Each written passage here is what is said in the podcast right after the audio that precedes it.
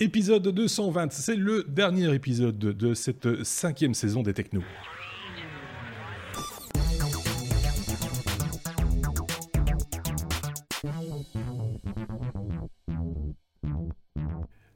Épisode spécial ventilo, hein, euh, puisque comme chez vous, on l'imagine, il fait un petit peu chaud. C'est souvent le cas quand on termine une saison, les températures montent et forcément, ben voilà. C'est pour ça aussi peut-être qu'on évite de faire des épisodes euh, durant l'été parce que c'est quand même difficilement soutenable où que l'on soit. D'ailleurs, euh, en Belgique, comme à Bali, sauf qu'à Bali, Sébastien, dis-moi si je me trompe, tu as la clim. voilà, c'est ça. Là, j'ai la clim qui souffle juste là, ça va être bien. Voilà. Donc c'est lui, il est bien, il est confort. En même temps, il va pas beaucoup dormir cette nuit, mais il est confort parce qu'il y a 6 heures de décalage euh, entre entre Bruxelles euh, et, Bali. Et donc euh, chez toi, pour l'instant, là, il est quoi? Il est il est 2h15 du matin, c'est ça? Ouais. C'est ça, pas, loin, pas loin de ça, voilà. de l'autre côté, nous avons Marc à Wemel, près de Bruxelles. Voilà, voilà c'est moins exotique, on va dire. Hein, mais mais j'ai la clim aussi. T'as la clim aussi dans, ton, dans ta soupente maintenant as Ma soupente, voilà, j'ai la ah clim. ça, c'était pas toujours le cas. Il me semble qu'on a commencé, quand on a commencé les technos, c'était pas le cas. Euh, t'avais chaud. Non, c'est pas le cas. Mais bon, l'année passée, je me suis quand même fendu d'un bloc portable parce que c'était plus possible. Voilà. Donc, euh... donc s'il y a un léger bruit de fond derrière, vous inquiétez pas, elle tourne à fond parce que j'en peux plus là. Et moi, j'ai un bête ventilo qui propulse de l'air tiède à mes pieds. Voilà, comme ça vous savez tout. on va remercier euh, quelques-uns de nos auditeurs qui nous ont laissé des messages euh, cette semaine. On les a lus, euh, presque tous. Je dois être très franc avec vous parce qu'il y en a qui arrivent encore au moment où on enregistre cet épisode. J'ai vu qu'il y avait des notifications de, certains auditeurs qui laissaient des commentaires sur notre blog, par exemple lestechno.be. Je tenais quand même à remercier Alban Bruman, Abdelmouiz Bouroudji, Jax, Budzi, Battant, Lemérou, c'est bizarre, et tous les autres aussi, et tous ceux qui ont euh, laissé des messages ou, nous ont adressé des, messages sympathiques, que ce soit via les réseaux sociaux, Twitter, Facebook et autres, euh, durant toute cette euh, cinquième saison des Technos qui s'achève, ça vous l'avez compris. On vous prépare deux, trois petites surprises pour cet été, parce qu'on va pas vous laisser comme ça tout seul non plus. On va vous proposer des choses durant l'été, et puis on se retrouvera bien entendu, non seulement à la rentrée, mais avant cela, je pense d'ailleurs avec Marc, me semble-t-il, mais j'en suis pas encore très sûr, pour un épisode intermédiaire comme on a l'habitude de le faire au mois de, au début du mois d'août, hein, pour un petit peu parler de ce qui s'est passé pendant le, mois de juillet, pour ne euh, pas vous laisser tout, tout seul non plus. Hein. On, on, voudrait pas, non. Bah non, ça, évidemment. Euh, qu'est-ce que je voulais vous dire? C'est ça. Euh, qu'est-ce que je voulais vous dire? Qu'on pourrait peut-être commencer notre abécédaire, parce qu'il est un petit peu long cet abécédaire cette semaine, il y a des choses quand même, donc on y va. La lettre A comme art, avec euh, une intelligence artificielle. Ah, j'ai vu ça, oui, euh, effectivement, cette semaine, Marc. Euh, je vois que tu l'as vu aussi, une, intelligence artificielle qui transforme des gribouillis, des crabouchas, comme on dit, en tableau, en œuvre d'art, ou, presque. Et bon, alors œuvre d'art, on va dire que c'est un peu surfait, quoique il y a des résultats qui sont quand même assez sympathiques. Mhm. c'est Nvidia qui nous a pondu ça. C'est la deuxième itération de de leurs expérimentations avec euh, les, intelligences artificielles et les réseaux de neurones et les réseaux collaboratifs. La première, rappelez-vous, c'était il y a quelques temps, c'était un site qu'ils avaient mis en place. Chaque fois que vous rafraîchissiez la page du site, vous tombiez sur un visage qui avait mhm. l'air totalement naturel et ce visage était généré en temps réel par une intelligence artificielle qui se basait sur une bibliothèque en allant chercher les différents éléments et en composant un visage qui ressemblait effectivement très fort à ce qu'on pouvait trouver hmm. en croisant n'importe quelle personne dans la rue. Alors ici, la technologie est un peu différente. Ils se sont basés sur ce qu'on appelle les réseaux antagonistes génératifs, c'est-à-dire sont des réseaux, des réseaux neuronaux qui collaborent pour arriver à un résultat donné. Et ce que ça donne comme résultat, c'est que vous allez avoir euh, une interprétation d'un gribouillis. Je crois qu'on peut donner raisonnablement le, mot, le nom de gribouillis à ça. En même temps, on ne pas énormément d'outils non plus pour faire une œuvre d'art, hein, euh, si je puis me permettre. non, grosso modo, tu as un pinceau et un pot de peinture. Voilà, c'est ça. Mais par contre, ce avec quoi tu vas peindre, c'est là que ça devient intéressant, tu vas peindre avec des matières. Mhm. avec des éléments, comme par exemple du ciel, des arbres, des nuages, des rochers, du sable, de la mer, etc. Mhm. Et donc, tu vas composer un paysage, en fait, au niveau de ta source, ton paint, si tu veux, l'image que tu vas faire, elle va être composée ben, simplement de gros pavés de couleurs, mhm. chaque pavé de couleur correspondant à une des matières que vous allez utiliser. Et derrière, l'intelligence artificielle qui s'appelle Gogan, référence évidente à Gauguin, évidemment, euh, va traduire vos gribouillis en quelque chose d'à peu près convaincant. Mm. Mais là où c'est quand même assez impressionnant, c'est que, alors, non seulement l'intelligence artificielle va se baser encore une fois sur des bibliothèques d'éléments pour que les rendus soient le plus réalistes possible. Si vous allez peindre un bloc de rocher, ça va vraiment ressembler à un bloc de rocher. Vous allez peindre une plage, un morceau de mer, ça va vraiment ressembler à la réalité. Mais par contre, si vous commencez à agencer vos éléments différemment, vous allez influencer sur l'environnement. Exemple, vous avez un ciel avec un soleil, vous placez un gros bloc de rocher dessus, l'atmosphère va changer parce que le soleil, la, luminosité va être occultée par le bloc de rocher que vous avez devant. Vous hmm. mettez une mer en dessous, le bloc de rocher va se refléter dans la mer. Donc ça peut aller assez loin. Et d'ailleurs, c'est pas difficile, vous allez vous en rendre compte. Quand vous allez sur le site et que vous générez votre image, les previews prennent parfois un certain temps à se mettre en place. Parce que derrière, il y a du calcul, il y a de l'intelligence, enfin l'intelligence, il, y a des, il y a des algorithmes qui tournent, on le répétera assez jamais. L'intelligence artificielle, ce ne sont que des algorithmes, ce n'est pas un ordinateur omniscient qui fait des choses. Voilà, ça reste de la programmation.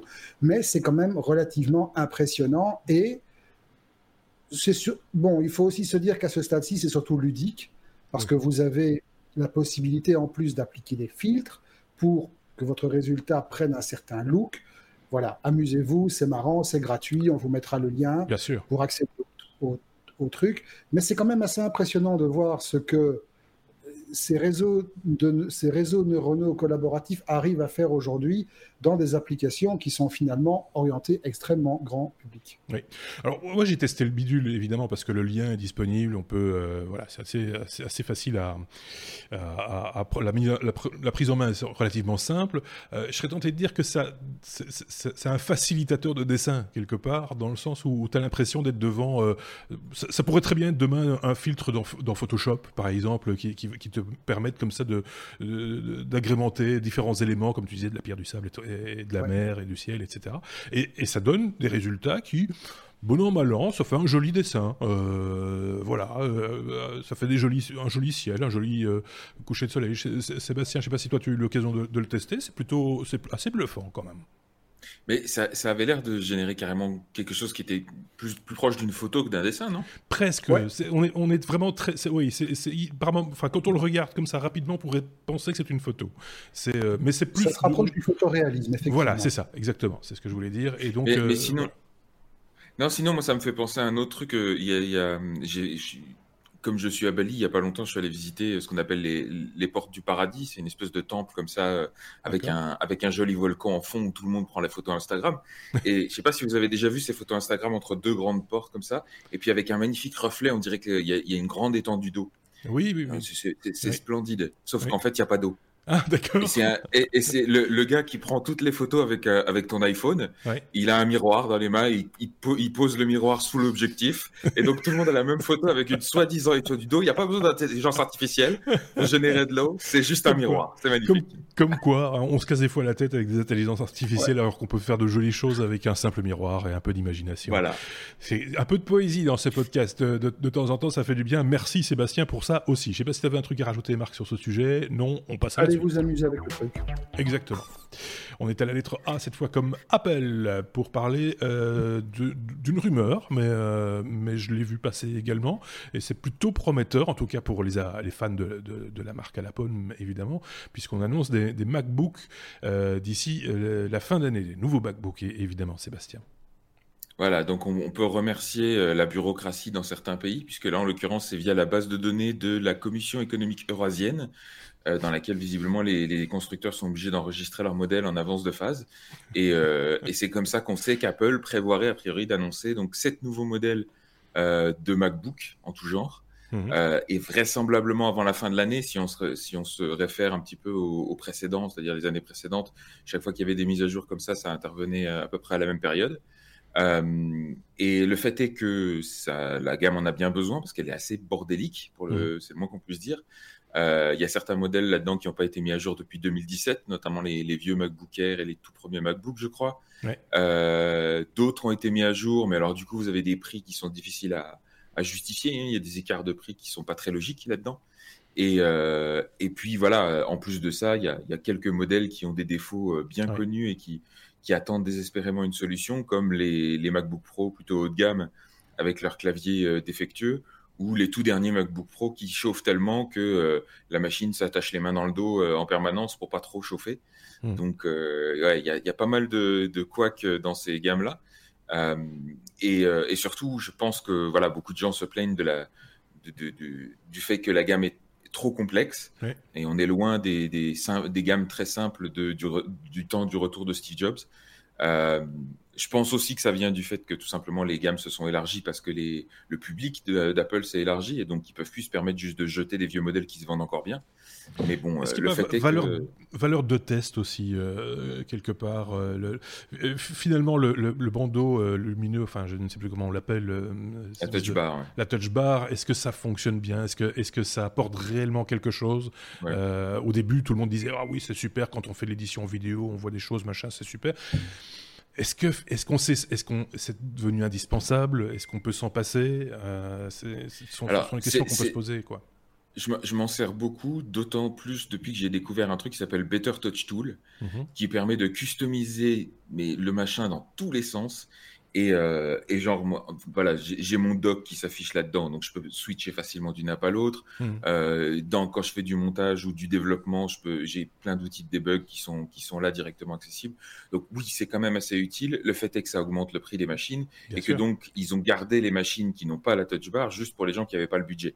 Chose qu'ils n'auraient pas fait à une certaine époque. Donc euh, c'est ça aussi qui complexifie les gammes et qui fait que là maintenant il y a, ça fait, voilà, il est grand temps de, de remettre à jour tout ça. Alors parmi les, les rumeurs, on parle notamment euh, d'une intégration des futurs euh, chipsets Ice Lake de, mhm. d'Intel, qui sont pas prévus avant l'automne normalement, mais bon, en même temps, euh, Apple a un deal assez particulier avec Intel qui leur permet de sortir les, les, allez, les machines assez tôt dans le, dans le cycle de vie des, des puces. Mhm. on parlait aussi à une époque d'un processeur ARM mais ça, ça arrivera très probablement en 2020, donc on l'aura pas en 2019. Euh, un chipset graphique un peu différent, peut-être, non euh, Oui, c'est ça. Chipset graphique plus avancé, beaucoup plus euh, véloce et un peu plus à la hauteur de la compétition, il faut bien dire ce qui, ce qui est. Euh, et surtout, moi, la, rumeur qui m'intéresse le plus là-dedans, ce serait éventuellement un 16 pouces. Oui. et en l'occurrence, 16,5 pouces. Donc, on se rapprocherait très près de, du 17 pouces, dont je suis personnellement très nostalgique qui était plus un euh, transportable qu'un portable, hein, il faut le reconnaître. 17 euh, pouces, c'était. Moi, je me rappelle, il était, il était quand même costaud, quoi. C'était. Euh, ouais, mais il était toujours, il, était toujours plus léger que ceux de la concurrence dans, des trucs équivalents. Et, et, pour moi, c'était un bon compromis. Allez, il faisait 3 kilos, hein. c'était pas non plus les machines de 5 kilos comme HP pouvaient les faire. Donc, et, et, et, donc voilà, on aura tout ça, on aurait tout ça a priori euh, qui serait annoncé euh, avant les fêtes de fin d'année, évidemment. Mmh. Euh, donc moi j'attends ça avec impatience parce qu'en l'occurrence mon, mon, MacBook Pro personnellement je, je, je, peste depuis 2017 parce que j'ai des problèmes aussi avec le clavier. Euh, il n'y a, pas que les, 2017 hein, qui ont des soucis, parce que je vois qu'ils ont lancé une procédure de remplacement de batterie sur les, des, MacBooks de mini 2015, si je ne dis pas de bêtises. exactement. Euh, et donc, euh, voilà, elles gonflent les batteries en, chauffant. Et, moi, j'ai l'impression, je ne sais pas ce que tu en penses, Sébastien, ou Marc, peut-être qu'il a une expérience aussi dans le domaine, j'ai l'impression que les derniers vrais MacBooks bien solides, bien robustes, c'était les mi-2013, les, ou fin 2013, ceux qui sont sortis à cette époque-là. Moi, j'en ai toujours un qui il fonctionne comme une horloge suisse, je serais tenté de dire. J'ai toujours un 2015 qui tourne bien, franchement. Mais Attention à la batterie. non, il n'est pas, il, pas, touché. D'accord, ok. J'ai regardé le code, j'ai regardé le numéro de série, il n'est pas touché. Mais par contre, effectivement, comme dit Sébastien, moi, ça fait depuis quelques temps que je me tâte parce que bon, il commence à montrer ses limites, il commence à voilà, commence à avoir dur avec les dernières versions de l'OS, avec la dernière version des softs, des banques de son qui viennent de plus en plus grosses, etc. Donc, euh, je pense regarder pour prendre quelque chose de plus costaud. Pour l'instant, vu qu'il est plus statique qu'autre chose, je me demande si je ne vais pas me diriger vers un Mac mini. Oui, ou un iMac. Ça pourrait être... Non, euh, l'iMac, non. Moi, j'aime bien garder, euh, je, voilà, pouvoir plugger tous mes trucs dessus. L'écran, finalement, bon, c'est pas tellement important. J'aimais bien le côté nomade, effectivement. Maintenant, bon, la touch bar, j'ai jamais été totalement fan je n'en ai pas sur celui-là de toute manière, donc la question ne se pose pas. Je fais une, je fais une parenthèse, c'est quand même marrant qu'il n'ait pas décliné la touch bar dans un clavier euh, individuel qu'ils auraient pu adapter peut-être. à l'iMac et au Mac Mini finalement. Ça viendra peut-être. C'est un peu, un peu dommage. Euh, oui, euh, je t'ai interrompu du coup. Non, non, mais c'est rien. Donc c'est juste pour dire que voilà, je me tâte pour le, pour le remplacer. Et c'est vrai que tout ce que j'ai entendu avec euh, les problèmes de clavier, les problèmes de surchauffe, etc., ça, me refroidit un petit peu. Même si bon, quand tu regardes quand même des bécanes professionnelles ultra haut de gamme comme le, comme le 15 pouces qui est blindé avec un Core i9 tu dois quand même d'attendre pour une machine de ce budget-là qu'elle fonctionne convenablement et pas comme disait qu'elle se pète les mains dans le dos. C'est ça, oui, c'est ça qui est, qui est déplorable et, bon, on va attendre encore une fois, hein, comme on a l'habitude de dire. Et, d'un autre côté, moi, enfin, il n'y a rien à faire. Hein. J'ai regardé les machines, les PC, les Razer, les machins un petit peu plus performants et mieux foutus ça reste du PC. Et moi, il est hors de question que je me passe de macOS, j'en suis dépendant. C'est oui, une dépendance euh, et, on peut la comprendre. Même si c'est vrai que dans le monde PC, on a vu des trucs, hein, Sébastien, il n'y a pas longtemps, on avait encore tilté sur une machine que tu avais présentée ici même, avec un double écran, etc. C'est super prometteur et, intelligent. Et c'était Asus, je pense, qui avait fait ça, ou euh, je dis pas de bêtises. Asus, HP euh, a des solutions euh, assez remarquables également dans, le même genre, mais l'OS, l'écosystème, tout ça fait que effectivement, quand on est inféodé à un système, sans jugement de valeur, une fois de plus, je tiens à le préciser parce que sinon on va encore. Non, c'est pas une question de jugement de valeur, mais force est de constater, par exemple, pour une utilisation purement musicale, j'ai jamais trouvé d'équivalent à Logic Pro sur euh, sur euh, sur Windows, quoi. Oui, bah, oh, c'est vrai que. Voilà, Ok, bon, ben, on, a fait un peu le tour de cette question. On est parti que d'une rumeur. Vous imaginez euh, à la rentrée ce que ça va être Euh, on entend bien le ventilateur. Hein. Je ne sais pas si c'est le mien ou celui de Marc, mais euh, moi, je me semble que je l'entends bien. Enfin bref, euh, c'est une clim, monsieur. C'est pas un ventilateur. chez moi, c'est un ventilateur. Je suis désolé de vous le dire, c'est un ventilateur. B comme bidouillage. ah, ouais, ça, il faut en, faut en, parler aussi parce que pour ceux qui bidouillent, il y en a de plus en plus qui bidouillent, à mon avis, parce que quand on voit le nombre de tutoriels qu'on trouve sur sur YouTube, c'est vraiment impressionnant. Les fameux Raspberry, vous savez, les mini ordinateurs, micro ordinateurs qui lancent le Pi 4 et c'est quand une jolie petite bête. C'est une jolie petite bête, effectivement. Ça a été, bon, on s'y attendait, on savait qu'il arrivait, mais donc il est officiel. Euh, les premiers stocks ont été balayés en quelques heures, tellement le truc a été euh, voilà, les stocks ont été pillés. Moi, je connais deux personnes qui ont réussi à s'en procurer quelques-unes. Au bureau aussi, on a réussi à en trouver. On a... Mhm. Mais les, par exemple, les boîtiers ne sont pas encore disponibles, ils sont toujours en, rupture. Et vous allez voir, les boîtiers de la version 3 ne sont pas adaptables parce qu'il y a des petites différences. Alors, le nouveau Raspberry, qu'est-ce qu'il a? La première chose qui est intéressante, au-delà de la, voilà, le nouveau CPU qui est un CPU de quad-core, maintenant à 1.5 GHz, nouveau GPU, etc., il a deux ports HDMI. Ça, c'est bien. Micro HDMI. Donc, autrement dit, on peut connecter jusqu'à deux écrans 4K. Mm. On reviendra sur la réalité après, parce qu'il y a déjà eu des bandes tests, etc. Voilà. Sur, sur le papier, vous pouvez connecter deux écrans 4K, un écran 4K en 60 images secondes ou un, deux écrans 4K en 30 images secondes chacun. Ce qui est intéressant, il monte à 4 Go de RAM. Vous avez trois versions, 1, 2 ou 4 Go. La version à 4 Go étant maintenant censée être suffisamment costaud que pour faire tourner une version dédiée de Windows 10, par exemple. Parce qu'il existe une build de Windows 10 pour Raspberry. Mhm. De manière générale, n'importe quel distri Linux, Linux convenable tournera sans aucun problème. Il faut se rappeler qu'on fait tourner des distros Linux depuis des années sur une bécane qui tourne avec un giga de RAM. Et pourtant, qui fait des murs. Euh, et au niveau du prix, bon, tout le reste ne change pas beaucoup. Vous avez enfin un port gigabit Ethernet, mais on ne sait pas encore si les débits sont annoncés comparables à ceux d'un port desktop, par exemple. Mhm. Vous avez l'USB 3, ça c'est pas mal, il était temps aussi. Euh, et alors l'alimentation, maintenant, c'est en USB-C, ça permet d'atteindre une tension plus élevée qui est nécessaire, parce qu'évidemment, il faut alimenter tout ça. Au niveau des prix, vous allez aller de 38 euros à 59 euros en fonction des versions. Et les seules différences entre les versions, c'est la quantité de mémoire qui est, en, qui oui, embarquée. Voilà. Donc 38, 45, 59 de mémoire. Voilà. Hmm. Donc autrement dit, allez taper directement dans la version à 4 Go, c'est ce qui vous coûtera le moins cher.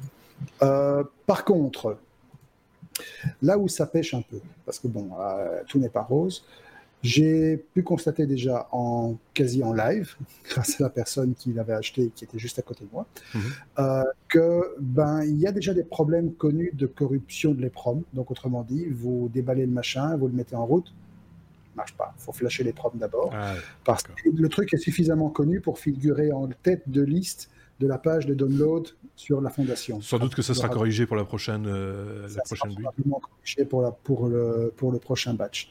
Deuxième chose, ça chauffe. Ah Beaucoup plus que la version précédente. Alors forcément, la puce graphique doit mouliner pour sortir de signaux 4K. Le processeur doit mouliner pour passer d'un dual core qui était à 1.2 GHz à un code core qui est à 1.5. Voilà, même en basse consommation, ça continue à quand même bouffer pas mal. Et effectivement, on atteint rapidement. Enfin, tenir le truc en main n'est plus possible. Mhm. Avec l'ancien, encore, on atteignait les 50, 55 degrés en pleine charge. Ici, apparemment, certaines mesures ont montré qu'on dépasse les 80 degrés sur certaines zones précises. En, fonction de, qui va le distribuer, etc., on peut s'attendre à ce qu'il soit distribué avec des dissipateurs de taille euh, raisonnable pour. Il sera distribué avec des dissipateurs de taille, certainement, mais par contre, les gens qui ont fait des tests, un peu plus poussés, mhm. bah, par exemple The Verge, pour ne parler que de, puisque voilà, généralement sont aussi les premiers à sauter, à détériorer le truc autant qu'ils peuvent. Ils ont l'air de dire que ceux qui veulent s'en servir de manière un minimum sérieuse vont devoir investir dans du refroidissement actif. D'accord. Donc ventilo, etc., ou bien caloduc. Bon. Et alors l'autre chose, c'est que qui coûtera plus cher que la machine. Hein, voilà, probablement. Euh, bon, maintenant, je me demande si le mieux, ce serait pas de faire tourner la machine plutôt que de mettre un ventilateur au-dessus. Éventuellement. Ou alors de la plonger dans un bain d'huile, c'est un bain d'huile ça marche aussi. Vrai. Sinon, vous avez toutes les clims à fond, là, profitez-en. oui, c'est ça. Le truc qui apparemment fâche pour l'instant, c'est que même en 1080, le truc a dur. Donc une, une, vidéo de référence comme celle qui est proposée sur le site euh, sur le site du codec HEVC, le, fameux Big Buck Bunny là, oui, oui, euh, elle rame.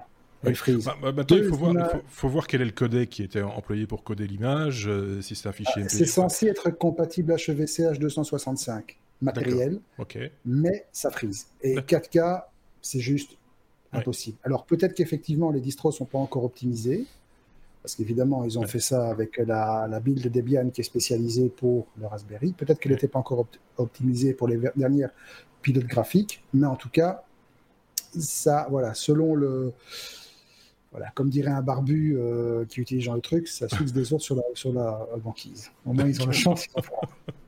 Mais ceci étant dit, ça reste, ça reste une belle petite bécane. Voilà, il y a moyen de faire des choses, il y a moyen de faire des, chouettes, euh, des chouettes montages, des chouettes euh, objets connectés. Euh, je voyais encore des kits complets pour faire des, caméras de surveillance, des choses comme ça. Enfin, il y a moyen vraiment de, quand on est bidouilleur et qu'on aime bidouiller, il y a moyen de se faire des chouettes, des, des, chouettes choses avec ces petites machines qui coûtent pas très cher, il faut le reconnaître. Et qui, voilà, c'est Sébastien. Nous on, a, nous, on a même fait des nœuds de blockchain avec des Raspberry Pi. Ah bah voilà. Beaucoup Il y, en a qui utilisent ça pour euh, aller, pas, sur n'importe quelle blockchain évidemment, mais il y en a qui, utilisent ça pour faire du micro-minage. D'accord. Et euh, parce que quand tu les mets tous en parallèle et tout, Bien sûr. faire des, des, trucs sympathiques. Mais, euh, mais c'est surtout pour faire des réseaux de développement où c'est marrant parce que c'est des machines qui coûtent rien et, mhm. tu, peux, tu peux te faire un petit, un petit réseau à toi. Ah, mais il y, avait, il y avait un père et son fils, si je ne dis pas de bêtises, qui avaient fait un supercalculateur, j'y mets des guillemets, hein, un supercalculateur, mais juste pour montrer ce qu'était un supercalculateur quand on mettait, euh, je sais plus combien, 15-20 machines l'une à côté de l'autre. Euh, pour le prix d'un ordinateur assez classique du commerce, entre guillemets, ils étaient arrivés à faire un, bidule, entre guillemets, une espèce, un espèce de monstre, mais qui, qui fonctionnait du feu de Dieu et qui, et voilà, et qui permettait d'être très didactique et de montrer comment ça fonctionnait, comment synchroniser tout ça. Mais comme tu disais, il y a plein de tutoriels qui existent. et si vous cherchez P-Cluster sur YouTube, vous allez avoir tout ce qu'il faut pour vous construire, peut-être pas un super calculateur, mais pour commencer à jouer avec du clustering. Et effectivement, vu le prix de la machine, vous pouvez vous constituer des bécanes assez sympathiques qui vont alors peut-être pas remplacer un ordinateur de bureau, non, mais, qui vont vous permettre d'utiliser faire vos armes en parallélisme, processus concurrent, etc. Il y a Raspberry et Arduino, hein, en gros, euh, pour faire ce genre de choses. Euh, Arduino, c'est plus de l'automation. Plus de l'automation. Raspberry, on peut vraiment faire tourner des choses sympas. C'est ça, ouais. Donc euh, voilà, on aura sans doute l'occasion d'en reparler dans les technos. Ce serait bien qu'on puisse, c'est une question de temps, hein, mais faire des hors-séries consacrées à, ces bidouillages. Pour ça, il faut, on va le reconnaître, et c'est un peu le problème qu'on a chez les technos, c'est qu'on est tous très occupés et qu'on voudrait faire plein de trucs et que c'est un peu frustrant de ne pas pouvoir faire ce genre de choses-là. Mais on va essayer. La saison prochaine, on va on, va essayer de, trouver le temps pour, pour le faire parce que je pense que ça vaut vraiment la peine et que c'est vraiment très très gai en fait. Donc on peut passer à la suite. Je sens que cet épisode va être long. Je sais pas pourquoi. on parle beaucoup, comme, comme si on avait besoin de parler avant de, de, ne plus parler pendant un mois. Euh, eux, comme euh, écran, tiens Marc, on va parler de, Samsung. Euh, Petite toute courte, ça va compenser. ah bah, ça, va, ça, va, compenser, oui, c'est ça. voilà, toute courte, c'est pas difficile. Samsung demande à Apple de payer. Voilà. On va passer à la suite. Merci. un, petit peu de contexte quand même. Euh, un peu de contexte. Oui. Samsung fournit les écrans OLED qui équipent les modèles d'iPhone XR, XS, XS Plus. Ok. Mhm. Jusque là, c'est facile. Samsung est fournisseur quasi monopolistique d'écrans OLED sur le marché. 91% mhm. de part de marché, je crois, en 2018. Ça vous donne un peu une idée du truc. Et évidemment, Apple se fournissant chez Samsung, Samsung s'est assuré que les commandes passées par Apple atteignaient un seuil minimum, parce que sinon c'est pas rentable. Le problème, c'est que les ventes d'iPhone ne vont pas bien, et donc du coup le nombre d'iPhone vendus ne va pas bien, et donc du coup le nombre d'iPhone fabriqués est en baisse, puisque Apple a demandé aux usines de réduire la voilure, notamment Foxconn, de réduire la voilure pour justement ne pas inonder le marché avec un truc et faire baisser les prix artificiellement. Donc du coup, moins d'iPhone vendus, moins d'écrans commandés, moins d'écrans commandés, manque à gagner pour Samsung. Samsung qui dit, tu as signé un contrat Apple, tu me donnes des indemnités. Voilà, on ne sait pas combien. On verra bien, mais c'est vrai que bon, euh, manifestement, on a atteint un plafond en termes de vente de, smartphones. On ne serait pas même un peu en baisse au niveau mondial hein, Je ne parle pas que de Apple. J'ai pas fait attention, j'ai pas vu de signe de baisse. Enfin, je vais dire en même temps, pour l'instant, je regarde pas vraiment les indicateurs mondiaux. Mais, euh, c'est vrai que c'est le genre de truc qu'on regarde pas souvent ces indicateurs-là, mais euh, ou alors il faut vraiment que ça sorte dans la presse d'une manière ou d'une autre pour, pour, le mettre en évidence. Mais il me semblait, moi, avoir entendu dire, et Sébastien opine du chef, que c'était c'était stagnant, on va dire. Il y a une stagnation, en tout cas, ça c'est clair. Ce qui n'est pas étonnant, hein. je pense que là maintenant tout le monde a fait un peu le plein de son smartphone. Quoi. Euh. Et puis peut-être que le renouvellement est moins, moins fréquent aussi qu'il l'a été quand on était dans la phase de, vraiment de développement avec des nouveautés euh, très régulières, etc. Donc, euh, Mais bon, juste ça, puis on passe à la discussion parce qu'on avait dit qu'elle était courte. J'ai l'impression qu'effectivement, ce dont ce qu'on voit pour l'instant, c'est qu'on assiste au niveau du smartphone au même phénomène qu'on a assisté il y a quelques années avec les laptops. Il y a une saturation du marché. On est arrivé à un stade où chaque nouvelle génération ne, représentait vraiment plus une révolution, mmh. ni même une évolution, c'était juste une adaptation mineure pour justifier le fait qu'on sortait un nouveau modèle. quand on voit aujourd'hui tout ce qui sort, tous les trucs qui sont en train de se concurrencer les uns les autres, les euh, lecteurs de les lecteurs d'empreintes digitales dans l'écran, euh, maintenant euh, Oppo, je crois, qui vient de sortir le premier proto de caméra frontale sous l'écran, les smartphones pliables qui sont morts, qui sont mornés. Hein. oui, pour moi, c'est comme les écrans 3D. voilà, on arrive vraiment à un effet de saturation et ben, un téléphone, ça reste un téléphone. Quoi. On est arrivé à de toute façon, on a, on a assez de puissance dans ces machins pour commander un sous-marin nucléaire. Qu'est-ce qu'il faut de plus quoi? On est arrivé très, très rapidement à cette saturation. Euh, on s'en rappelle avec les, tablettes. Hein. Euh, euh, mis à part les modèles dits pro euh, d'Apple, mais parce qu'ils sont de grande taille, entre autres, et, qu'ils ont de gros processeurs, au-delà de ça, tous les autres se sont bien écrasés. Quoi. Je veux dire, les Samsung, Huawei et, autres, ils n'en produisent quasiment plus des tablettes. Il hein, faut, faut, faut, être très clair là-dessus. Ok, on avait dit qu'on faisait court sur cette news-là. Très bien. On est à la lettre L comme Lightyear One. De quoi s'agit-il donc, Sébastien? Alors, il s'agit d'une nouvelle marotte euh, électrique. Hein, euh, certains se souviendront peut-être des, routes euh, solaires. On mettait des, panneaux solaires sur la route. Ça, c'était bonne idée. Ouais, super bonne idée. Et ils en sont dans, dans, le, dans le... non, bah oui, carrément. ça m'étonne même pas. Quand on a quand on a encore deux, notions de, mécanique et de physique, oui, on comprend voilà. mais, mais là, ici, c'est pas dans les routes qui parle de nous, de, de, nous mettre des panneaux solaires.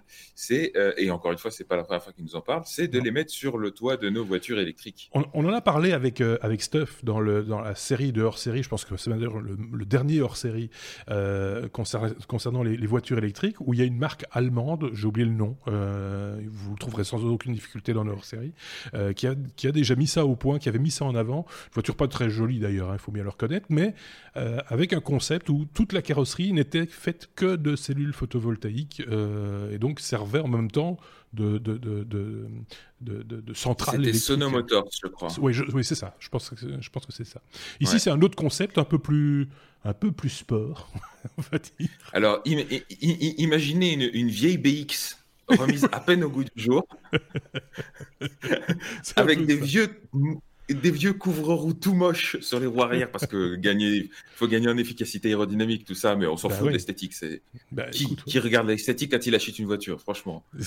Et euh, vous mettez ça sur une voiture avec un gros panneau solaire tout moche qui part depuis la, la, calandre jusqu'à euh, l'arrière parce qu'il faut maximiser la surface, forcément. Euh, et vous vendez tout ça pour la modique somme de 120 000 euros. Oh. Voilà. Et alors, pour, euh, évidemment, tout le monde crie au génie. Hein. Il y a une belle conférence de presse qui est organisée avec force de projecteurs et de machines à fumer. Je pense qu'ils ont, ils ont, ils ont kidnappé toutes les machines à fumer du DJ du coin. Hein, ça, ça, ça, fumait dans tous les sens, c'était très spectaculaire. En, plus, ils, ont, ils, ont, ils ont niqué leur karma euh, côté, euh, couche de zone pour, euh, pour, pour leur vie. Voilà, c'est tout. et, et, tout ça pour au final voilà, produire une voiture dont on rappelle au passage que bah, si, on, si on regarde un petit peu l'efficacité des panneaux solaires, on est au mieux aujourd'hui, en tout cas ce qui existe sur le marché, à des prix plus ou moins raisonnables. On est sur des, des rendements de l'ordre de 20% mmh pour un panneau solaire de ce genre de, de technologie-là. Euh, et, sur une voiture, quand on compte le poids du panneau solaire, le poids du verre qu'il faut mettre par-dessus pour le protéger, pour éviter que le mhm. premier crétin qui monte sur le capot euh, pète tout, euh, le poids de toute l'électricité qu'il faut mettre derrière pour, que, pour brancher les panneaux solaires sur la batterie avec les transfos et tout ça. Mhm. Quand vous mettez tout ça et, que vous prenez en compte le rendement de l'ensemble, ce genre d'installation de, produit de l'ordre de 2 à 3 kWh pour 8 mhm. heures d'ensoleillement parfait. C'est-à-dire avec les panneaux solaires tout propres. Euh, la voiture, elle reste dehors, évidemment, avec les beaux panneaux noirs et tout. Ça va pas faire chaud du tout à l'intérieur, ça va être sympa. euh, voilà, c'est le truc complètement pas réaliste. Euh, et, tout le monde, encore une fois, c'est un truc qui revient. Comme tu disais, il y a Sono Motors, il y a Toyota qui avait sorti un, un prototype là-dessus. Sur la Sono Motors, qui est une petite voiture urbaine, euh, et, et si tu considères que c'est plus qu'une voiture, que c'est aussi une source d'énergie, parce qu'elle a une prise cette voiture pour pouvoir brancher euh, euh, autre chose. Euh, tu vois, sa tondeuse à gazon électrique, son sèche-cheveux, peu importe. Mais ouais, mais non, la petite batterie portable, c'est très surfait. Moi, je dans ma bagnole avec. oui, mais pourquoi pas On peut l'entendre, c'est ça que je veux dire.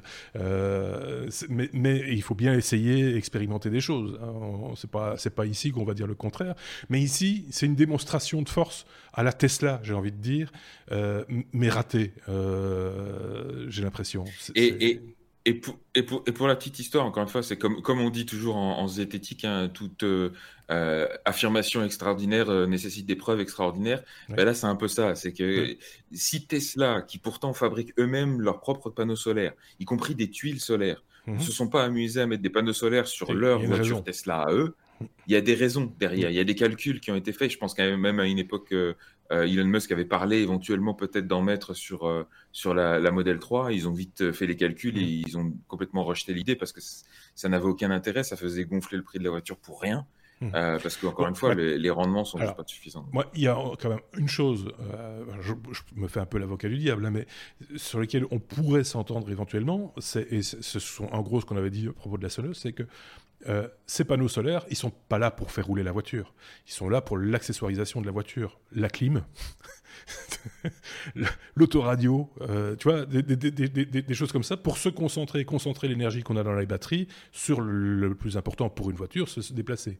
Euh, donc voilà, toutes les économies d'énergie qu'on peut faire pour pouvoir rouler plus longtemps sont bonnes à prendre, j'ai envie de dire, non? Ouais, mais les 3 kWh, ça représente, ça représente allez, euh, c'est une, part euh, ridicule quand on a une, batterie de 90 kWh. Donc c'est de toute façon un tout petit pourcentage et, donc en termes de kilomètres, ça fait pas énormément de plus. Et surtout quand on considère que voilà, ils ont ils ont une technologie de batterie qui est forcément moins avancée, donc qui charge moins vite, qui tient moins bien la charge, etc. Donc au final, le gain il est il est réduit à, à portion congrue. Par contre, là où ils sont bons, c'est en communication parce que tout le monde en a parlé. C'est ça. Et, et, pour le coup, le constructeur en question s'appelle euh, s'appelle s'appelle ben, Lightyear. C'est un constructeur néerlandais mhm. qui euh, a été fondé en 2016, donc genre il y a trois ans, euh, et qui avait sorti un prototype jusqu'à maintenant, qui a participé à des concours d'efficacité énergétique et tout ça. Donc ouais, pas, pour la forme, pour, pour, pour, pour, la démonstration, pour euh, l'expérimentation, etc. Je veux bien tout voir, tout entendre, etc. On a vu des trucs bien plus débiles que ça dans tout ce qui est euh, concept car qu'on peut voir sur certains salons de l'auto, etc. Euh, soyons, soyons très clairs. Moi, je veux bien tout entendre, mais là, franchement, c'était un petit peu pétard mouillé, quoi. c'est le moins qu'on puisse dire. Ok, on peut passer à la suite, si vous voulez bien. Ah, une bonne lettre, comment on les aime bien. M comme Microsoft. Euh, Microsoft qui interdit à ses employés d'utiliser Slack, par exemple, ou encore Google Docs, euh, Seb.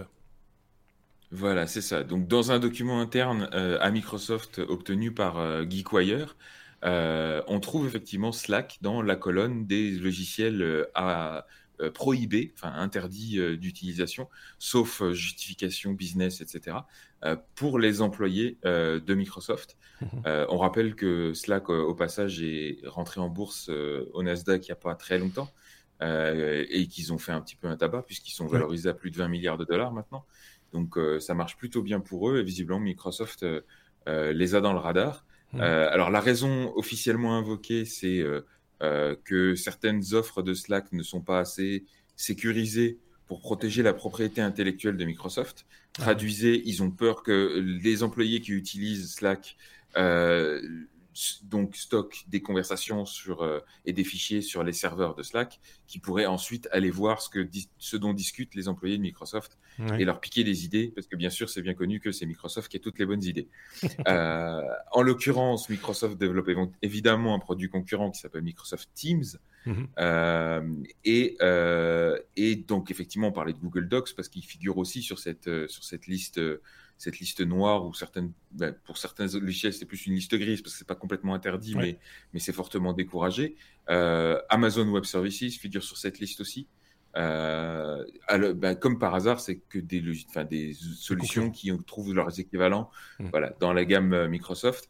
Euh, des, des, concurrents qui, au passage, euh, s'ils étaient vraiment, enfin, s'ils offraient une expérience d'utilisation vraiment intéressante, il n'y aurait pas besoin d'interdire de, les concurrents. Mmh. Les employés iraient naturellement vers ces solutions internes.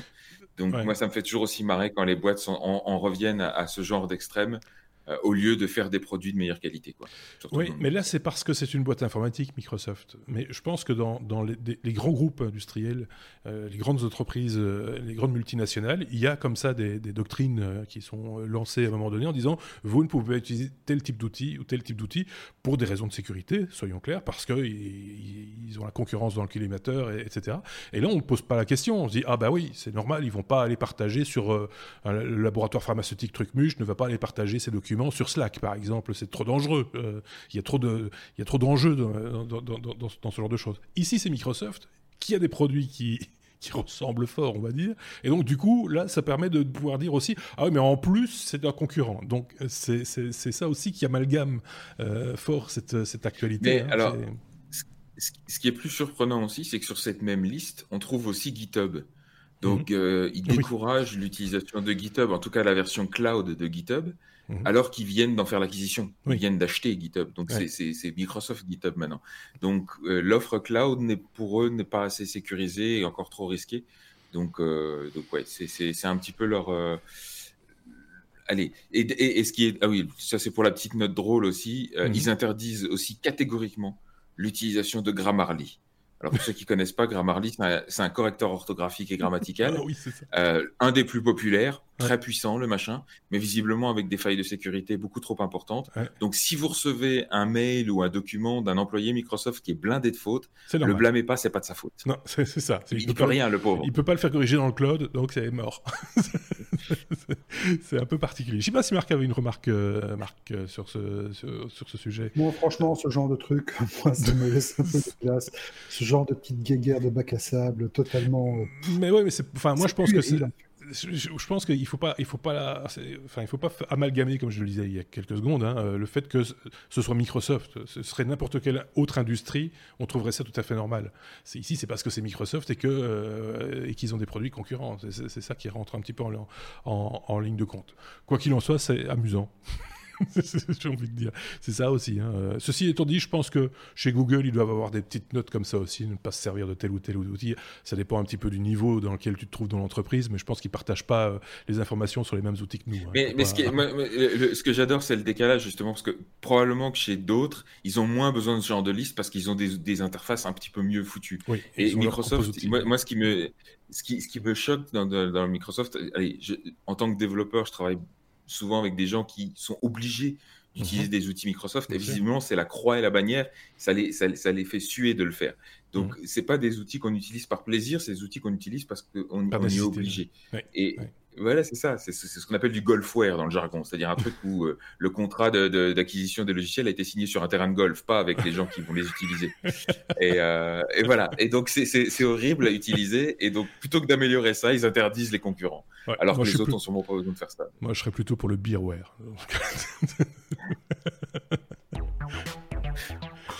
On est à la lettre M comme Mars, Marc, Mars. Euh, on, va, euh, on, va prendre de la hauteur, ça vous en doutez un petit peu. Euh, mais c'est avec Marc qu'on va prendre de la hauteur, parce qu'on peut le faire aussi avec Sébastien. D'ailleurs, on va le faire d'ici quelques instants. Sur Mars, de la vie, peut-être. En tout cas, Curiosity a trouvé un truc. une capsule de coca, un truc comme ça. ouais, un truc du genre, voilà. Non, en fait, mais ça ne date pas d'hier. Ça fait depuis une quinzaine d'années que les exobiologistes donc euh, les scientifiques qui s'occupent de l'étude prospective de la vie sur d'autres planètes, mhm. ont détecté des émissions de méthane dans l'atmosphère martienne. Or, le méthane a ceci de particulier que c'est quand même un gaz qui est censé découler de l'existence d'une vie organique. C'est surtout un gaz qui a une voilà. Alors effectivement, on a déjà vu fleurir sur le net toutes les théories comme quoi Elon Musk a déjà envoyé des fusées sur Mars, qu'il a implanté une ferme secrète avec des scientifiques secrets et qu'il y a des vaches qui pètent. Voilà. Chacun sa manière de terraformer Mars. Je ne sais pas si ça a marché. Donc, revenons. À nos moutons, du coup. à nos moutons, voilà. Alors, le méthane. Donc, le méthane a déjà, première chose intéressante, une durée de vie assez courte. Mhm. En tant que gaz, il a une durée de vie de 300 ans. Donc ça veut dire que les traces de méthane qu'on détecte aujourd'hui ont une durée de vie de maximum 300 ans par rapport à leur date d'émission. Ensuite, il faut savoir que le, méthane peut être produit par toute une série de micro-organismes que l'on trouve déjà sur Terre, qui sont des, des micro-organismes dits extrémophiles, qui n'ont pas besoin d'oxygène, qui n'ont pas mmh. besoin de réaliser la photosynthèse, ils travaillent par chimiosynthèse, qui n'ont pas, qui n'ont besoin finalement que de gaz carbonique et d'hydrogène pour exister. Et c'est typiquement le genre de milieu que l'on pourrait retrouver à la surface martienne et où on pourrait avoir des micro-organismes. Alors de là à dire qu'il y a de la vie sur Mars, on s'imagine tout de suite les civilisations, les grandes cités, etc. Non, la vie qu'on va trouver sur d'autres planètes, probablement dans un premier temps, va être une vie structurellement très simple. Le tout est de savoir si on a affaire à ce type d'existence-là, donc une vie microbienne ou une vie, si ça tombe unicellulaire, donc très simple, ou à une autre explication, il faut savoir que Mars, euh, qui est une planète relativement jeune, a eu une activité volcanique certaine, et donc on sait déjà qu'à une époque, il y a eu de l'eau sur Mars. Or, avec de l'eau, on peut avoir différents micro-organismes qui ont, eu, qui ont existé il y a très longtemps, qui se sont décomposés et qui ont, dont les, pas dire les fossiles, mais dont les restes ont été piégés dans euh, de la glace. mhm. ce qu'on appelle des clarates, c'est-à-dire des glaces qui sont riches en méthane, qu'on va retrouver par exemple chez nous sur Terre, mais généralement au fond des, des océans, mais qu'on a trouvé sur Mars à fleur de terre. Donc ça pourrait être des dégagements de clarates martiens au printemps martien. Voilà. Maintenant, il va encore falloir déterminer d'où viennent les origines, quelle est l'origine de ces dégagements de méthane. Mais toujours est-il que ça fait 15 ans qu'on se demande s'il n'y a pas autre chose que de la terre, des rochers et des complots intéressants. J'ai parcouru, mais rapidement en diagonale, un article assez passionnant. Il faudrait que je remette la main dessus parce que c'était vraiment bien. Euh, concernant les premières explorations martiennes euh, des Russes euh, qui auraient envoyé des sondes à, une époque. Et quand les Américains, la NASA aujourd'hui, où ils ont des dialogues quand même assez, enfin, plus confraternels qu'auparavant, posent la question de savoir oui, mais vos sondes, etc., tout ce que vous avez envoyé, est-ce que, vous aviez bien aseptisé tout votre matériel? Là, ils répondent aseptisé, comment euh, ouais, oui. donc, on ne sait pas très bien ce qu'ils ont envoyé, euh, entre guillemets. Et donc, euh, ils ont peut-être faussé un petit peu l'écosystème martien, avec, avec deux, trois, deux, trois petits trucs. Il y, a pas mal de doutes qui planent encore. Déjà, effectivement, du fait que, comme, on comme l'a très bien dit Marc, ça peut être, ce méthane peut être produit par des processus, des processus organiques, mhm. mais il peut aussi être produit par des processus géochimiques. Et, et donc, il y a, d'autres explications possibles. Autre élément qui est, un peu problématique, c'est que euh, ces émanations, euh, on les avait déjà relevées auparavant, mais le problème, c'est que Curiosity les relève en surface et, euh, et, les sondes qui sont en orbite ne relèvent rien du tout, alors qu'elles sont spécialisées dans ce genre de détection et qu'elles devraient les voir. Donc ça veut dire que le méthane a une durée de vie encore plus courte, il n'atteint même pas les, les, hautes couches de l'atmosphère. Donc on ne sait pas vraiment l'expliquer. Et en plus, c'est saisonnier. Donc, c'est des petites émanations qui interviennent de, par pic dans certains endroits particuliers, à certains moments de l'année particuliers. Donc, tout ça, on ne sait pas encore expliquer et, euh, c'est assez mystérieux. Donc, euh, il est temps qu'on envoie des gens là-haut pour euh, faire des relevés. de Curiosity. ces problèmes digestifs, euh, que sais-je. Euh, mais en tout cas, c'est intéressant, c'est captivant. Euh, en même temps, il, faut, du temps, quoi. Je veux dire, on n'aura pas toutes les réponses tout de suite. Et puis, si ça se trouve, on sera peut-être plus là quand on aura les réponses. C'est encore, c'est encore plus frustrant, je trouve, quelque part garde de la hauteur, hein, ça vous vous en doutiez un petit peu avec Sébastien dans la, dans la boucle. Euh, SpaceX en plus qui, euh, qui, a fait un lancement, un lancement un petit peu compliqué, euh, mais qui est réussi tout de même cette semaine, Sébastien.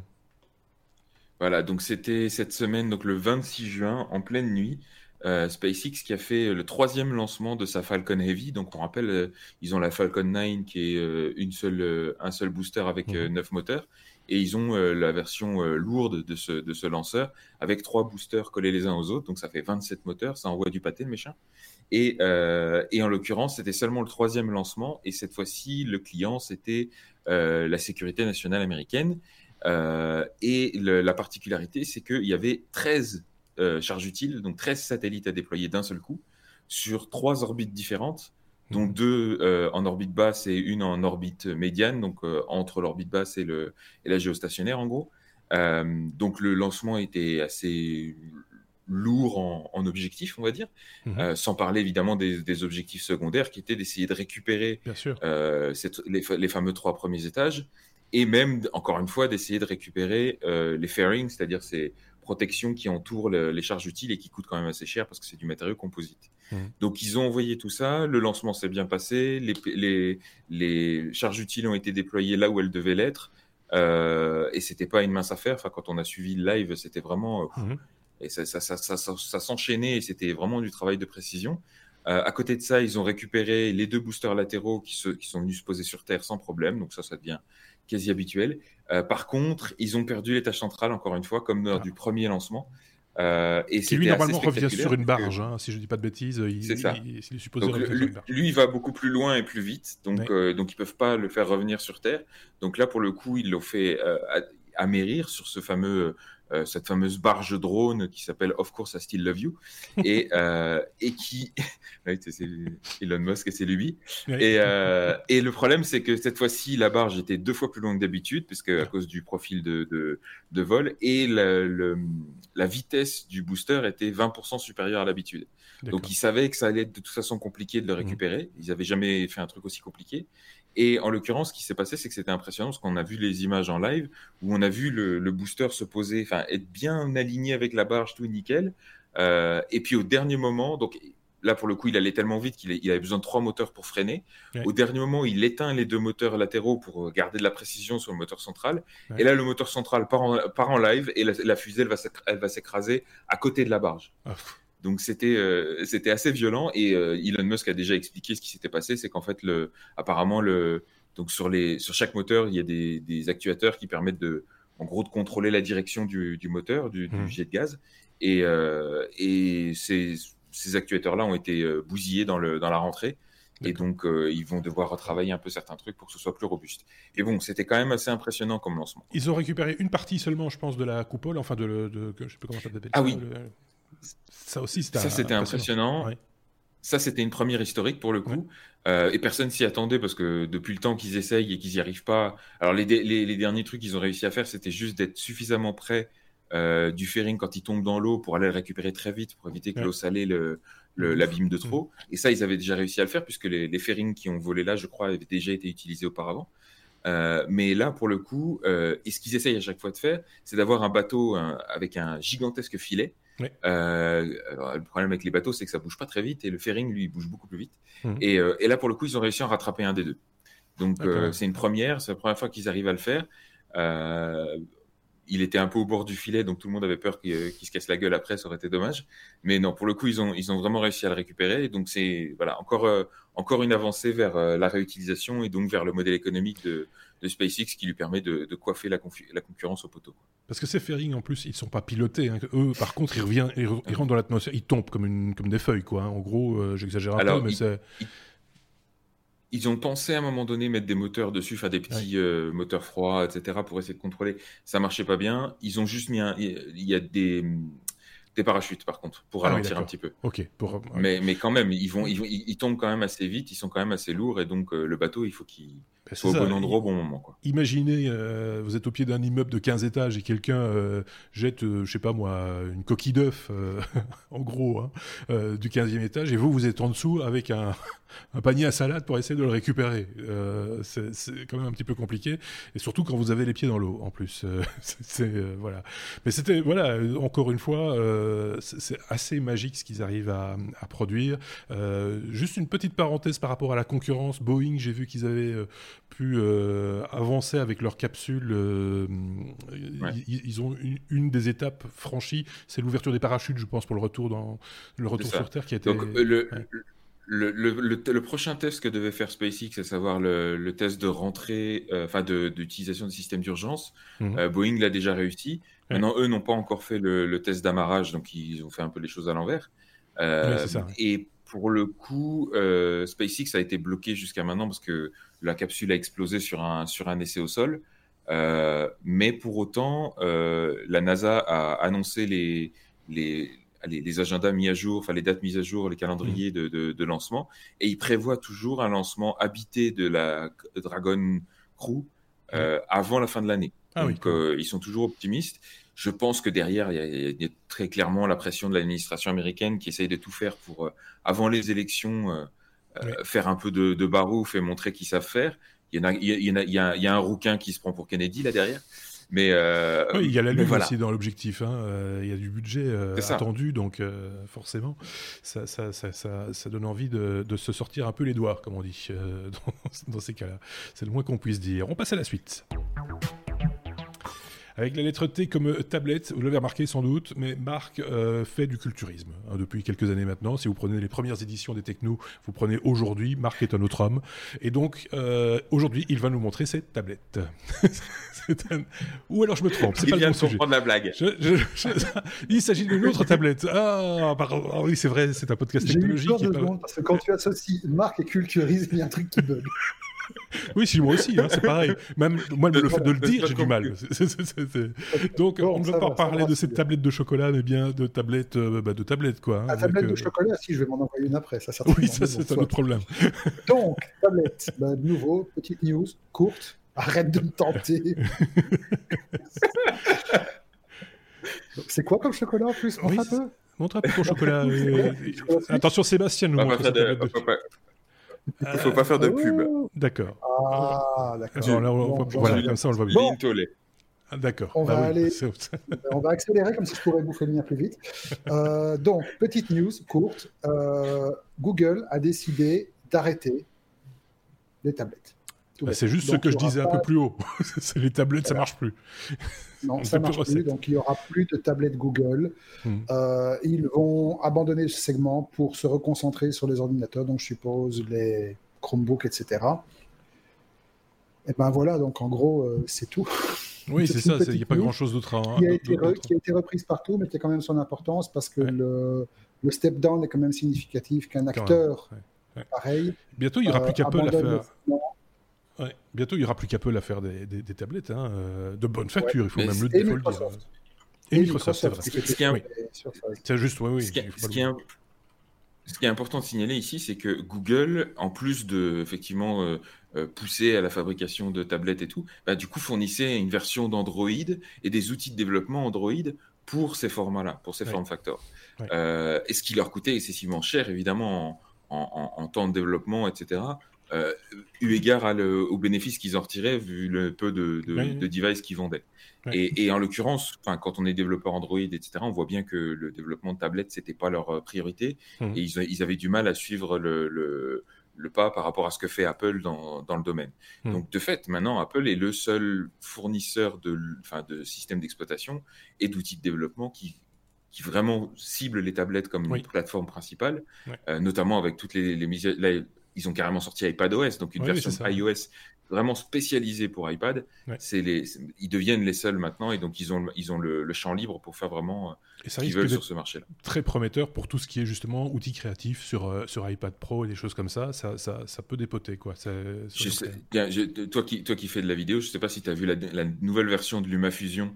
Sur iPad. je ne l'ai pas vu, mais j'en ai entendu.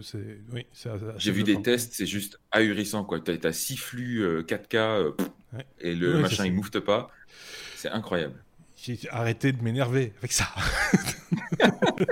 Mais euh, je, dis ça, je, suis tout excité parce que j'en ai un qui m'attend chez mes parents. Là, j'en ai commandé un des iPad Pro. Donc, euh, donc je vais rentrer, c'est Noël. Ah ben voilà, c'est ça. bah oui, c'est tant qu'à faire. Euh, je sais pas si, si, Marc avait un truc à rajouter. Non, finalement, c'était sa news et il n'y a pas grand-chose d'autre à dire. On peut passer à la suite. U, comme ubérisation. Euh, ah, le vilain mot. Hein. Chaque fois qu'on utilise ce mot, on a l'impression qu'on arrache, euh, je sais pas, des ongles à, à, des chauffeurs de taxi ou je sais pas. Euh, la plateforme française Mirou lève 200 millions d'euros. De quoi s'agit-il? Il faut remettre les choses dans son contexte, Sébastien. 200 patates, 200, patates, non. Donc, donc Miro, donc effectivement une start-up française, vient de lever plus de 200 millions d'euros. Euh, ce qui, au passage, l'a fait rentrer dans le club très privé des licornes, puisque ça la valorise à plus d'un milliard d'euros. Euh, c'est assez rare, euh, notamment dans le, dans le marché français, il faut bien le dire. Et, voilà. Et donc, là, forcément, la question qu'on se pose, c'est c'est quoi Miro D'où ça sort? J'en ai jamais entendu parler. Comment une boîte aussi, aussi grosse peut passer sous mon radar? Alors, c'est une boîte plutôt orientée B2B, on va dire. Euh, puisque, euh, et là vous allez voir pourquoi on parle d'ubérisation, il propose une plateforme de mise en relation entre les photographes et les clients de photographes. D'accord. Euh, et quand on parle de clients, on, on, pense notamment aux agences immobilières, aux loueurs sur Airbnb, aux restaurants qui veulent prendre des photos de leur place sans, sans attendre les Instagrammeurs, euh, à tous ceux qui veulent vendre des produits sur Internet, qui veulent faire des belles photos. Oui, c'est pas que la presse, c'est pas que la presse et la mode. Hein. C'est beaucoup plus large que ça aujourd'hui la photo.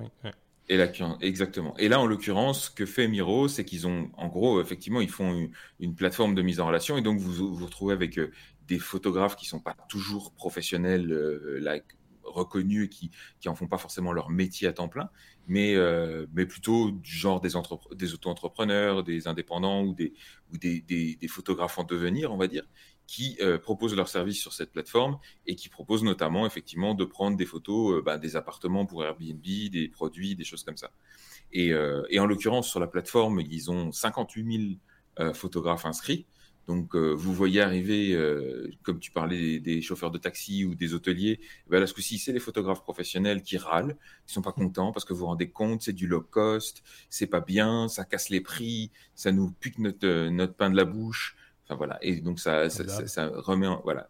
Disruption, forcément, ça fait râler. Eh donc, le fait est que bah, ça étend un petit peu le marché, ça met, ça met ce genre de photographie un petit peu plus qualitative que juste prendre des, des photos avec son téléphone, j'entends, euh, à, la, à, la disposition et à la, à la portée d'un public plus large. Ça permet aussi à, tous ces gens qui maintenant peuvent se former à la photo parce que euh, il y a des cours en ligne qui sont dispo, parce que les matériels coûtent moins cher, parce que euh, les logiciels de montage sont beaucoup plus efficaces, etc. Et ben, ça leur permet aussi d'accéder à ce marché et de faire un peu de blé avec ça. Donc voilà, forcément, ça va redistribuer un petit peu les cartes. Il y a certains marchés qui vont échapper à des photographes plutôt euh, haut de gamme et ils vont devoir se reconcentrer sur d'autres choses et repenser un petit peu leur, modèle économique. Mais au-delà de ça, voilà, c'est quand même assez intéressant, je trouve, pour le marché. D'autant plus que Miro, en plus de mettre à disposition cette plateforme de mise en relation, ils ont aussi apparemment une technologie qui leur permet de euh, euh, traiter automatiquement les clichés pour les rendre beaucoup plus aller augmenter la qualité mmh. euh, avec de l'intelligence artificielle et tout ça euh, pour des cas très spécifiques. Donc typiquement pour de l'immobilier, des photos de produits, des photos de, nourriture. Ils ont des algorithmes qui optimisent les photos pour ces cas d'utilisation et qui du coup permettent aux clients d'économiser ben, les heures de post-processing d'un photographe qui va faire ça dans un logiciel. Quoi. Donc c'est quand même assez intéressant comme technologie. C'est une technologie. Moi, je pense qu'il y aura toujours du boulot pour les bons photographes. Euh, soyons très clairs, parce que c'est pas Miro qui va venir faire les photos. Euh, alors, j'entendais je, d'ici les photographes hurler, mais euh, c'est pas pas Miro qui va venir faire les photos de ton mariage, par exemple. Et on a besoin de bons photographes pour des mariages aussi. bons photographes de mode, bons, bons photographes de presse qui ont l'œil, qui vont aller chercher l'information, parce que une photo, c'est pas qu'une image, c'est plus que ça. donc, je pense que c'est, il faut pas trop s'inquiéter. alors après, c'est clair que ce sont des marchés, comme tu disais, c'est disruptif, une fois de plus.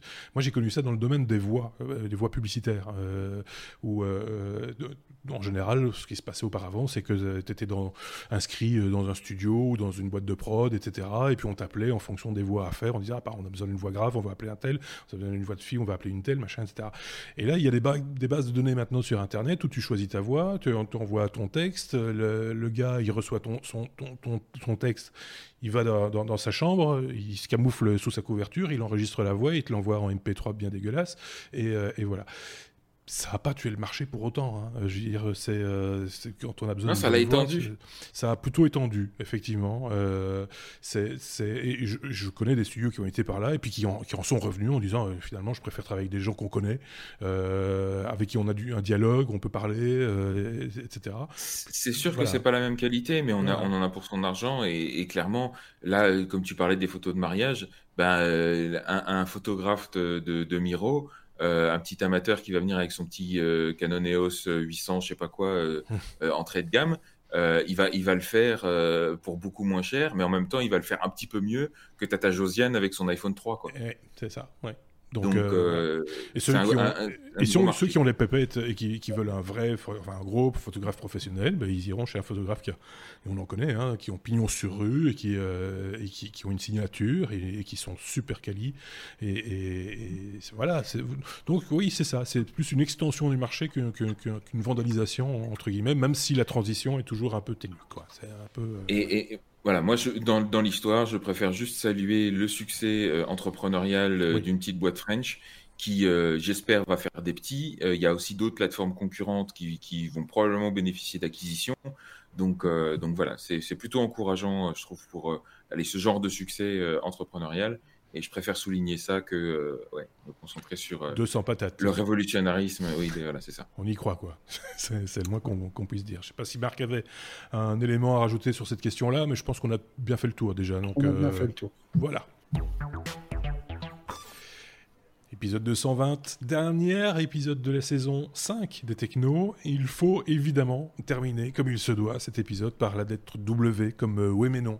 Euh, et c'est Marc qui euh, nous le propose, ce non, cette semaine, avec une histoire de cornes. c'est très particulier. J'ai vu ça aussi, ça m'a fait hurler de rire, mais, mais tu vas raconter l'histoire ça a fait hurler de rire beaucoup de monde et pas dans le bon sens parce que finalement, c'est parti, comme d'habitude, d'un truc totalement appuyé, scientifique, justifié, mesuré, observé, pour, alors, dans un, voilà, dans un, je sais pas, dans un phénomène de. Voilà, mais c'est dedans, en tout cas, ça c'est sûr. c'est le truc qui est parti en live d'une manière, mais incroyable. On a vu débarquer dans toute la presse des articles comme quoi l'utilisation des smartphones faisait pousser des cornes aux jeunes. Pas devant, hein, c'est pas, pas, pas, des cornes ah comme. Non, non, c'est plutôt derrière la nuque. Les cornes ici, en fait, sont à prendre au sens biologique. Une excroissance c'est-à-dire une excroissance euh, osseuse, Et dans ce cas-ci, c'est une excroissance occipitale parce qu'elle se trouve à la base du crâne.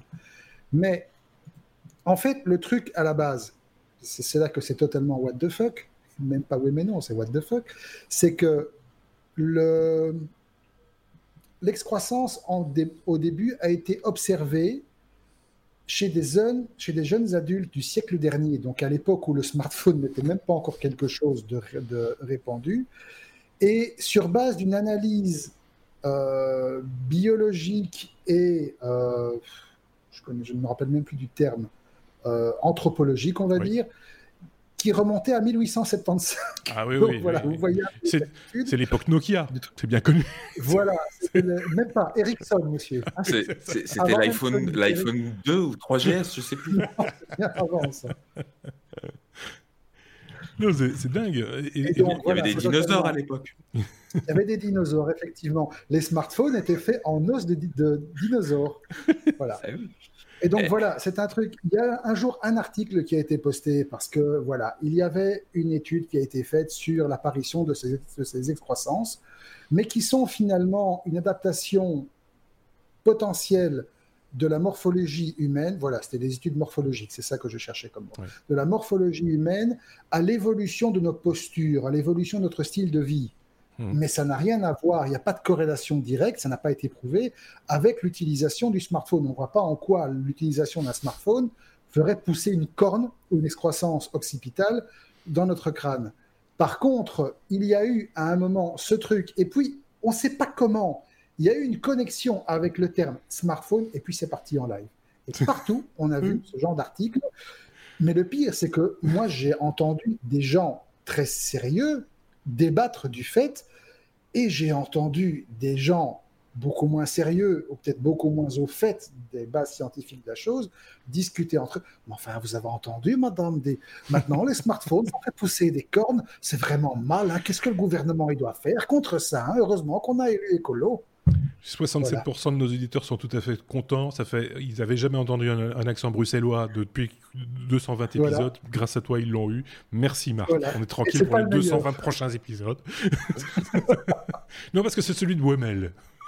Voilà, on dirait pas comme ça. bah allez, comment c'est possible ça voilà, Elle y est joie maintenant. Euh, non mais on, a tous vu ces images, elles ont circulé un peu partout sur les réseaux sociaux, etc. Et repris par la, la peste. Voilà, j'ai dit le mot. je, voulais dire la, je voulais dire la presse, mais, mais, j'ai vu de Sun, j'ai dit c'est la peste. Euh, et, donc, euh, voilà, et, on a l'impression que c'est le crâne d'Homer Simpson, en fait, quand on regarde un petit peu. on voit ses joues sur le côté, c'est un petit peu particulier. Non, euh, c'est vraiment dingue comment une news aujourd'hui, mais ça c'est un vrai débat, on va pas le tenir aujourd'hui parce qu'on n'a pas le temps, mais on devrait peut-être prendre le temps la saison prochaine de, de débunker comme ça quelques informations qui circulent régulièrement, qui reviennent régulièrement. Je pense par exemple à, ces histoires de, climatisation qui euh, s'auto-régénèrent. Vous avez déjà vu ça sans doute. Un chercheur, alors selon les sources, c'est un japonais ou un chinois ou un australien ou que sais-je, qui a inventé le moteur qui tourne tout seul et qui, donc on a inventé la climatisation parfaite. Enfin, des trucs même ahurissants qui sortent régulièrement et il y a des gens très sérieux, les gens connaissent, des gens qui, sont d'une honnêteté euh, fondamentale qui disent oui mais si c'était vrai. Et c'est crispant parce que Eastern. la physique a ses limites, euh, la biologie ici en, l'occurrence euh, aussi, on l'imagine, et, que, et, entendre des gens sérieux euh, dire mais si c'était vrai, ça, fait mal, quoi, ça pique, et, donc il faudrait peut-être un jour prendre un peu de temps pour, pour, l'expliquer. Peut-être qu'il y a des trucs auxquels moi je crois et qui sont complètement erronés. Hein. Je, je, suis, je m'inclus dans le, dans, le, dans, le, mécanisme. On est tous un petit peu victimes de ce genre d'informations en première ligne. Il n'a pas été rare dans les saisons précédentes des technos l'un ou l'autre, euh, rarement, euh, je pense, mais qu'on ait relevé une information qu'on croyait euh, réelle euh, et, qui s'est avérée fausse en, bout de course. Ça peut arriver aussi. Fausse ou erronée en partie. Oui, c'est ça, ou tronquée, ou euh, voilà, et, ou mal interprétée, hein, c'est possible également. Et, dans ces cas-là, évidemment, on ne peut que s'en excuser platement.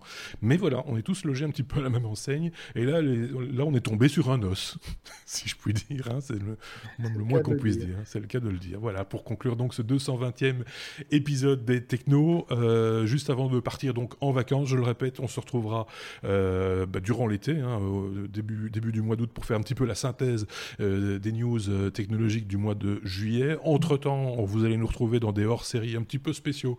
On va rien vous dire aujourd'hui, mais on va enregistrer ça dimanche pour tout vous dire, ou en tout cas en partie l'enregistrer dimanche, pour vous le proposer dans les semaines qui viennent euh, avec chacun de nos chroniqueurs, chroniqueurs. Tout ce que je peux vous dire, c'est qu'on va se remettre un petit peu au vert dans ce cas-là.